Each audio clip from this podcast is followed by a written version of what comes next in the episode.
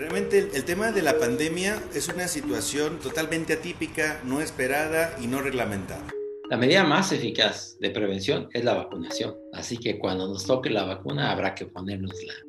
Al día, bueno, al día de ayer teníamos eh, confirmados 41.785, de los cuales lamentablemente han fallecido 3.520. Decía que la inmunidad puede eh, perdurar más o menos un, un año, pero otra cosa que puede ocurrir es que el virus mute, el virus cambie. ¿Quién hubiera imaginado que la pandemia se extendería tanto? Nosotros los jóvenes definitivamente no lo pensábamos.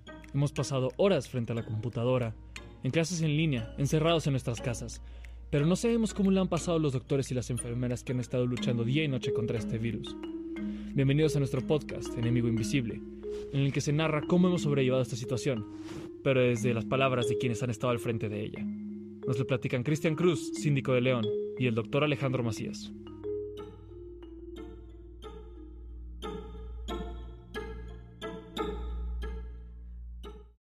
El día 18 de marzo de 2021 entrevistamos al síndico de León, Cristian Cruz, vía Zoom. Su servidor, Cristian Cruz Villegas, nacido en León, ya en el año 1983, es decir, tengo 38 años. Actualmente me desempeño como síndico del municipio de León. Mi función como síndico es atender y representar los asuntos legales, estar al pendiente de la normatividad de los reglamentos hacia el interior y generar eh, mejores condiciones de, go de gobierno, gobernanza. Cristian Cruz menciona los ajustes y cambios que realizó el gobierno del Estado para afrontar la pandemia y la crisis sanitaria existente. La sociedad no lo nota, pero hay un gran esfuerzo por parte del gobierno del Estado. Realmente el, el tema de la pandemia es una situación totalmente atípica, no esperada y no reglamentada. Tuvimos que hacer tres grandes acciones. La primera es eficientar el gasto. No podemos seguir gastando igual cuando tenemos situaciones distintas. Hicimos recortes presupuestales, dejamos algunos proyectos sin arrancar, otros se pausaron y pudimos destinar alrededor de más de 550 millones de pesos en atención a la pandemia. Pusimos eh, arcos sanitizantes en las entradas de los edificios públicos, incluso en las, en las estaciones de transferencia de los camiones. La segunda fue en cuanto al tema de apoyar al proceso del empleo tenemos en León mucho empleo informal, es decir, no gente registrada en Hacienda, no de alta en el Seguro Social, y ese es uno de los grandes problemas económicos que representamos al vernos en esta pandemia. Bajo este tipo de empleo le llamamos empleo, más bien el apoyo al autoempleo, a los taxistas, a los meseros, a las hostes, a los eh, carpinteros, a los que se autoemplean, ellos no pueden demostrar que están dados de alta.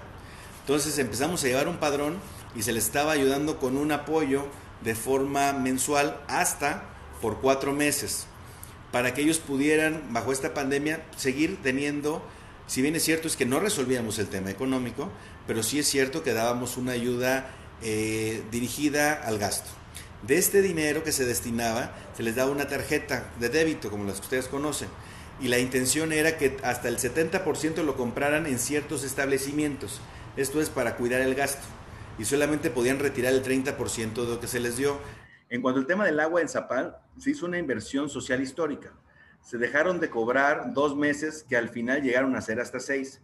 Dependía del consumo del agua, que estuvieran al corriente. Al corriente es no más allá de seis meses de, de deudo y se jugaba al corriente. Y con esto se le apoyó a la ciudadanía a que no se estresara por el pago del agua. Aún teniendo un plan, la situación no supera. Han habido miles de contagios, muertes y hospitalizaciones. Al día 17 de marzo de 2021 se registraban más de 40.000 contagios. Al día, bueno, al día de ayer teníamos eh, confirmados 41.785, de los cuales lamentablemente han fallecido 3.520. ¿Y cuántas de estas personas pertenecían al personal médico? Aproximadamente 50 gentes que elaboraban en la defensa de esta pandemia. La cantidad no suena tan alarmante si la escuchamos una vez, pero eran 50 personas que luchaban por mejorar la situación, 50 familias a las que ahora les falta un integrante. Triste, fea y sobre todo cruel la realidad. Como bien sabemos, en los meses de diciembre y enero hubo una sobresaturación en los hospitales, ya sean públicos o privados. Las personas acudían en busca de camas disponibles y tanques de oxígeno, lo que terminó generando caos. ¿Cómo está la capacidad hospitalaria hoy? ¿Qué tiene que ver con el semáforo de reactivación? Se manejan por porcentajes. Al día de hoy, el ISAPE, que es nuestra institución de salud, solamente está ocupado el 15%. El Seguro Social también al 15%, el ISTE al 16% y los hospitales privados a un 40%. Por eso es que ya cambiamos del semáforo rojo a naranja, porque la disminución del contagio va a la baja y además tenemos la capacidad de respuesta en cuanto al tema de la atención médica. La mayoría de la población no sabe cómo es el día a día de un médico. La vida del doctor Alejandro Macías, a quien entrevistamos el pasado 18 de marzo, ha dado un giro de 180 grados a partir del inicio de la pandemia. Sí, yo soy un médico internista, eh, infectólogo y trabajo como eh, profesor titular en, la Universidad de Guanajuato, en, la, en el, el, área de medicina, y también tengo mi ejercicio profesional en la práctica médica privada. Eh, conozco los hospitales públicos donde trabajé muchos años y conozco su situación y también la situación de los hospitales privados del, de aquí de la región, pero particularmente de León, Guanajuato. El, el cambio ha sido radical. Eh, para empezar, yo soy profesor universitario y teníamos nuestras actividades presenciales que nos exigían permanencia y, la recepción o la cátedra con los alumnos presencialmente y eso ocupaba buena parte de mi, día en la universidad. Fuera de eso, pues la atención de pacientes en los hospitales y en la consulta ha cambiado también. Primero en la universidad, porque ahora ya casi, como ustedes saben, casi esto ya es en Zoom, en lo que eh, esto vuelve a una cierta normalidad. Pero la atención de los pacientes también ha cambiado radicalmente, puesto que antiguamente mi trabajo consistía en ver todo tipo de enfermedades infecciosas eh, y algunas enfermedades que parecen ser infecciosas y que al final no las son. Por ejemplo, enfermedades reumáticas que se manifiestan como si fueran infecciosas y eso ocupa buena parte de mi trabajo.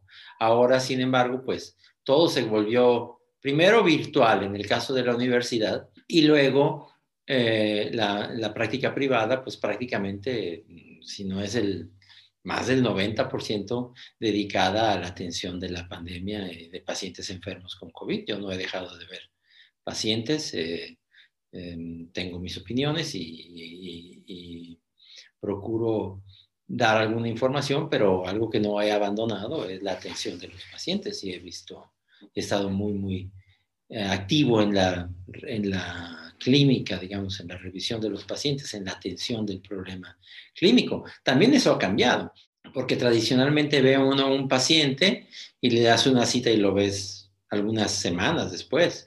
Y ahora generalmente ve uno al paciente le dice, a ver, eh, vamos a hacer esto y nos comunicamos después por WhatsApp. Eso también ha cambiado, lo que se llama ahora la telemedicina. Todo lo ocurrido hasta ahora ha modificado muchos aspectos de nuestra sociedad y de su funcionamiento, pero aún con todas estas transformaciones todavía hay confusión respecto a las maneras de prevenir el COVID. La medida más eficaz de prevención es la vacunación. Así que cuando nos toque la vacuna habrá que ponérnosla. Eh, eh, obviamente que necesitándose tanta vacuna, pues a uno nos va a tocar antes que a otros, pero esa es la medida con mucho más eficaz. Ahora, no habiendo o no teniendo las vacunas, de todos modos todos tenemos que tener básicamente un comportamiento. Entonces, este virus se transmite básicamente a través de la respiración y de ahí podemos deducir cómo podemos evitar contagiarnos. Primero, mantenerse en casa en lo que puedas, ¿no? O sea, si, si no tienes una actividad urgente o que exija tu presencia, pues todavía lo más razonable es quedarse en casa. Yo entiendo que los jóvenes que son muy inquietos y la juventud se tienen solamente una vez en la vida, tienen esa inquietud de salir a una fiesta, a un, a un restaurante, a un bar, a convivir con los amigos, pero hay que decir que eso es muy peligroso. Entonces, evitar salir en la medida de lo posible, uno de los mayores problemas de los jóvenes durante esta pandemia es la indiferencia ante el virus y la falta de seguimiento de las medidas de seguridad. Esto se debe a la creencia de que la inmunidad, después de haber estado infectados, evitará otro contagio, pero ¿en realidad existe la inmunidad? Sí, claro, sí existe. Eh, tú tienes COVID y te curaste y quedas inmune, ya no te enfermas. Por lo menos ya no tan grave si te vuelves a enfermar, pero sí es evidente que eh, mucha gente se vuelve a enfermar. Pero ¿cuánto? Generalmente es después de seis meses o más. Los primeros seis meses tienes una relativa buena inmunidad. También es verdad que la gente de edad avanzada tiene más propensión a volverse a infectar que los jóvenes. Los jóvenes quedan con inmunidad, o sea, te, tú, formaste anticuerpos y no solo anticuerpos, sino lo que se llaman células de memoria, que aunque desaparezcan tus anticuerpos, cuando llegue el virus, lo atacan, ¿verdad? Entonces, por eso es que se ha insistido que aunque tengas COVID, te alivias, de todos modos te tienes que vacunar, porque la vacuna te va a dar una protección, una inmunidad adicional. Y aquí hay otro problema, no solo que la inmunidad, como con otros coronavirus que ya se conocen, se va perdiendo después de los años. Decía que la inmunidad puede eh, perdurar más o menos un, año, pero otra cosa que puede ocurrir es que el virus mute, el virus cambie y que aunque tú tengas inmunidad, que tú tengas anticuerpos, esos anticuerpos ya no reconocen al virus, que cambió lo suficiente y entonces ya no lo identificas. Eso lo hace tanto el virus de, el coronavirus como el virus de la influenza, entre otros virus. Entonces, aunque tengas inmunidad, y seguramente en el, eh, con los años, este virus que llegó para quedarse y tendremos que estar cambiando las vacunas. Además, el proceso de vacunación va extremadamente lento y no conocemos con certeza la manera en la que se está llevando a cabo la distribución en los hospitales. ¿Qué opina el doctor Macías? Mira, yo creo que muy mal porque eh, se, ha, pretendido dividir a los, por ejemplo, médicos, enfermeras, entre los que ven pacientes con COVID y los que no. Y eso no es posible, porque tú puedes estar en un hospital de los que se llaman COVID, atendiendo pacientes que ya saben que tienen COVID, pero a lo mejor estás viendo al paciente COVID cuando ya ni siquiera tiene virus. Lo estás viendo en el día a día, ya no hay virus. Por otro lado, tú estás en un consultorio, en una farmacia, se supone que tú no ves pacientes con COVID, pero llega contigo un paciente porque le duele el pecho o porque le duelen los brazos y resulta que tiene COVID. ¿Y, quiénes son los que tienen más riesgo? A veces tienen más riesgo los que se supone que no tienen riesgo. Entonces, en México se dividió, digamos, públicos de privados y se le dio prioridad a los hospitales públicos, lo cual puede estar bien o no, pero es que los pacientes, los médicos que atienden pacientes privados, pues también atienden pacientes. Y por otro lado, esa distinción de médicos que ven COVID y médicos que no ven COVID, enfermeras que ven COVID y enfermeras que no ven COVID, es muy artificial y no funciona. O sea, debió haberse dicho todo el sector salud, todo trabajador de la salud va primero. Y por desgracia no se hizo así. Sabemos que el gobierno puso de su parte y que los doctores han trabajado las 24 horas del día para intentar salvar las vidas de aquellos a los que el virus ha afectado más. Desgraciadamente esta situación nos supera a todos. No hay un plan que vaya a funcionar a la perfección o un milagro que vaya a desaparecer el efecto que ha causado la pandemia. Lo que tenemos es el ahora. ¿Qué podemos hacer como sociedad? Cuidarnos, seguir las indicaciones del gobierno, escuchar al personal médico, cumplir con las medidas de seguridad establecidas y vacunarse si es posible. Muchas gracias por escuchar este episodio. Esperamos que les haya gustado y que hayan aprendido de cosas nuevas. Nos vemos en la próxima.